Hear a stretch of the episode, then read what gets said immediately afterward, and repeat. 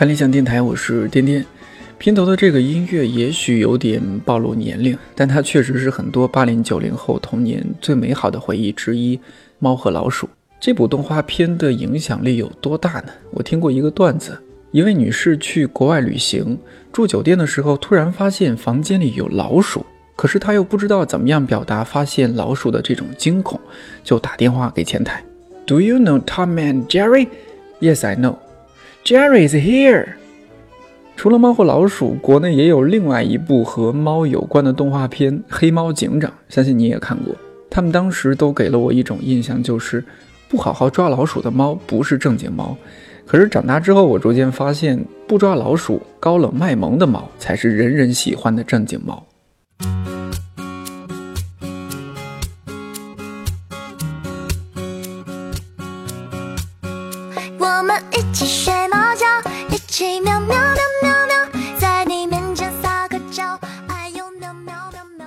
两个月前，同事在我们公司所在的小区里捡到了一只小猫，把它带了回来，取名叫卡卡。用童话里的说法，就是卡卡和看理想的同事们过上了幸福的生活。根据宠物医生和我们的推算，卡卡应该是今年五月底出生的一只小双子。捡到它的同事带它去洗了澡，打了疫苗，做了内外除虫，剪了指甲，添置了猫砂盆和足够的猫粮。还给他买了玩具小老鼠和逗猫棒，怕他乱跑出去，又在办公室门口贴了一张纸，写着“内有猛虎，随手关门”，还贴了一个欢迎投喂的打赏二维码。看理想首席视频剪辑师东哥被我们称为卡卡的老父亲。卡卡长大一点就开始到各个办公室串门，所以经常看到东哥到各个办公室特别礼貌地敲门，然后开门，问一句：“卡卡在吗？”该带他睡会儿觉了，或者说卡卡在吗？他是不是该上厕所了？卡卡有时候会来我们办公室，他现在已经能够想办法从低处跳到我们桌子上，然后挨个巡视一番，顺便在键盘上特别神奇的打出“好呢，好呢，好呢，好呢，好呢”或者“张大春”，甚至是细说《红楼梦》这样的文字。和微博上的其他猫一样，他也爱看道长的读书节目《一千零一夜》。如果碰巧有同事正在办公室看，他就会慢慢的过去，趴在桌子上盯着屏幕里的道长，大概好奇这个两脚兽在讲些什么。无论如何，卡卡已经成为看理想公司中人气很高的一员了。早上来上班的时候就已经听到猫叫了，吃完饭回来，我跟毕军一块走，然后走到那个公司的大门附近，然后发现声音特别大，就是那小猫还在叫，所以呢，毕军就跟我一起围着那个洗车房，因为他在洗车房的附近。然后就围着洗车房找了两圈，然后发现它在那个，呃，洗车房的那个工具箱的后面。最后经过大家的帮助，然后我拿着那个手套就把它从那个里面蹬出来了。就是把它放到屋里的时候，这只猫很怕人，然后它就它就钻到了那个暖气片的下面，然后于是又是我把它拽拽出来了。所以我曾经两次把它拽出来。然后呢，它的名字也由此而生，是我们可爱的小兰同学说它怎么那么喜欢被卡住呢？就好多同事都给卡卡买了猫粮啊什么的，还有一些小玩具。嗯，我买了一只老鼠，就那种可以动的、可以走的老鼠玩具。卡卡第一天来的时候，我们我就很激动的发了一条微博啊，就是我们终于搞到真的猫了，我们也是一个有猫的大户人家了。然后呢，后来我们迅速的组建了一个。一个庞大并且变得越来越庞大的细胞群，现在是不是有三十多个人？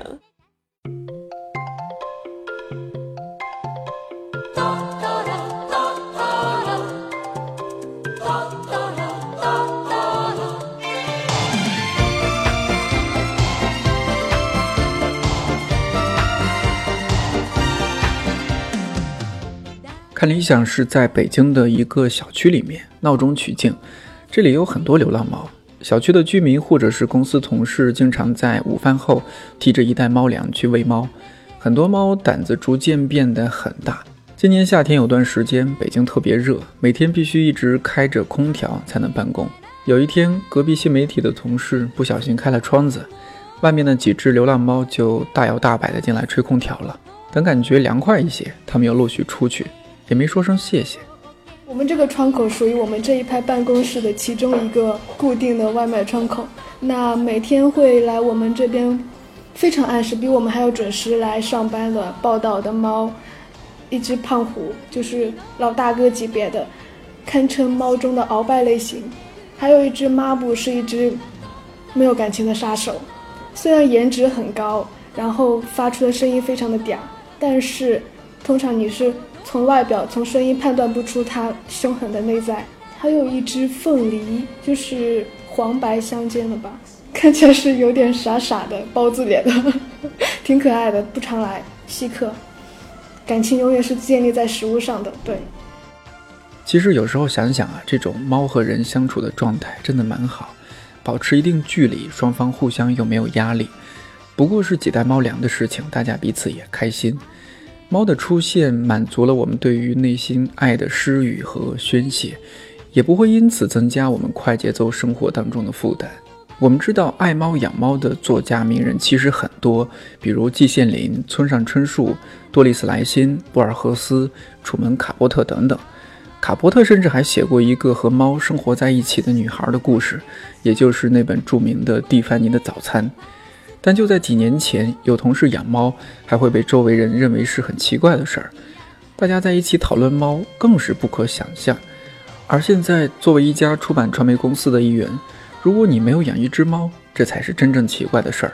我在公司做了一个小调查，十五位同事一共养了二十八只猫。最多的是纪实馆编辑丹尼，他养了四只。呃，我们家有四只猫，分别叫雕雕、小黑、元旦、糯米，大伙过日子嘛，一起。然后我觉得我跟他们之间的关系就是大家一起生活在这个屋檐下，我主要负责帮他们铲铲屎啊、喂喂粮啊，然后他们负责忍受我。然后这个家我感觉主人是他们，因为，嗯，他们待的时间也比较长，占占的面积也比较大。他们对我比较担当吧。我不知道别人家的猫怎么样，我们家鹏鹏就特别会粘粘人，经常就是用逗猫棒或者其他的玩具跟他玩个十几二十分钟，玩到他累了，他才他才肯放过我，他才能让我安心的做我自己要做的事情。然后等到周末的时候，那就更加麻烦了，因为周末基本上我是比较宅的人，他会总是会跑过来，要么跳到你腿上，要么跳到你桌上，把键盘给覆盖住。或者过来啃你的书什么的。我养了一只猫，然后它叫酸酸奶，我就直接叫它酸酸。你和它聊什么呀？聊，就是你在那干嘛呀？为什么不过来找我玩呀？这是我自己也养猫，然后我家呢有两，现在有两只大肥猫，然后特别的能吃，特别的能睡，叫。菠萝，然后另一只呢是一只纯白的小猫，叫花子。嗯，两只呢都是我收养就领养来的。我我经常觉得，我回家他们看见我也是一副，嗯，就是这个人天天也不知道在干什么，然后早出晚归，嗯，也不太顺眼。偶尔周末如果在家，就是我感觉我在家还经常会让他们处于一种，哎，这人怎么还在这儿？他难道不应该去工作吗？然后，因为他们白天都在睡觉。所以看见我，有时候还觉得我挺添乱的。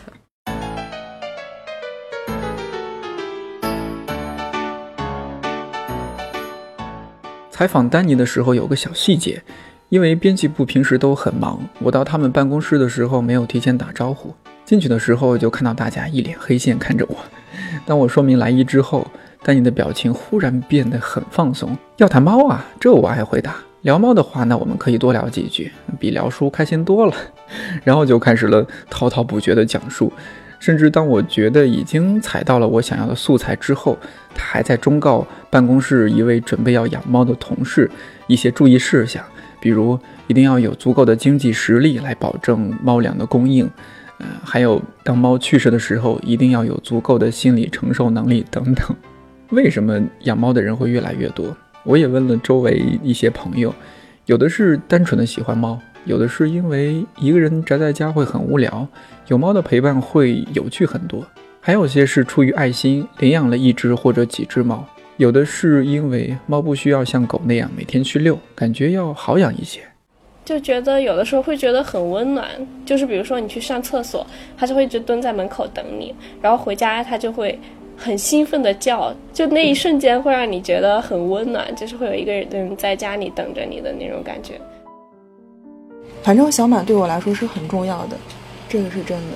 我从来不觉得它是个宠物，我觉得它就是一个独立的个体。它能来到我身边，我很感恩吧，就觉得自己是一个。上有老下有猫的人，嗯，就会有一些责任感对它。我躺下来之后，它它就卧在我的身边，当时会觉得很神奇，然后觉得哦，就是养宠物原来是这种感觉。但是就卡卡也不喜欢被人抱，然后嗯，但是它就会跟你保持着一种就若有似无的，就是那种陪伴吧。那感觉猫的关系就更像是我们现代人的一种。现代人之间的一种相处关系吧，就不再是那种很依附的状态，更像是，嗯，大家彼此独立，但是又彼此陪伴。就是有需要的时候，你会觉得它是一个，对我对我自己来讲，它像是一个特别暖心，然后特别带有那种安抚能力的一个，就是好朋友吧，或者说一个好伙伴。不要把猫变成一个，就是它要迎合你人的需求，然后你。就跟那个养了孩子来了家里做客的人说：“来给我们背两首唐诗。”然后养了猫来给我们表演一下鞠躬或者来握小手，就我特别讨厌的。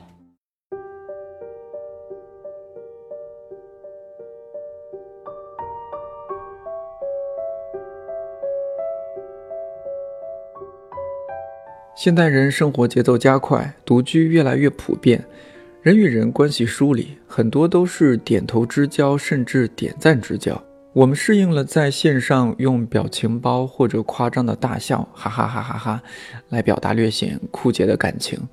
我们像芬兰人一样，患上了越来越严重的社交恐惧症，不想打扰别人，也不想被别人打扰。我们选择越来越晚结婚，越来越晚生孩子，因为我们自己还没明白生活到底是怎么一回事儿，爱。到底是怎么一回事儿？我们也很少有机会陪伴和见证另一个生物的一生，而养猫提供了这种可能。在猫面前，我们似乎找到了了解自己、了解世界的另一种方式。奥地利学者陶乐斯·格雷西证实说，猫和主人会为了对方调整自己的行为。研究猫和家庭关系的阿诺德·奥鲁克也说，主人会将他们的自我延伸到宠物，甚至会影响到他们如何看待自己。相比不养猫的人，养猫的人也会更有责任心，更加外向，恐惧也更少。治愈已经成为这个时代最需要猫扮演的角色，而这个治愈不仅是在心理方面，比如猫发出的呼噜声，这是一种超声波一样的低频震动，对猫咪来说可以缓解疼痛，恢复肌肉活力；而对猫主子来说，这种呼噜声也可以降血压，甚至减少患心血管疾病的几率。印象深刻的一幕场景是办公室里打字声此起彼伏，一片忙碌，而卡卡趴在同事放在桌面的衬衫上打呼噜，大家感慨：做一只猫真好啊。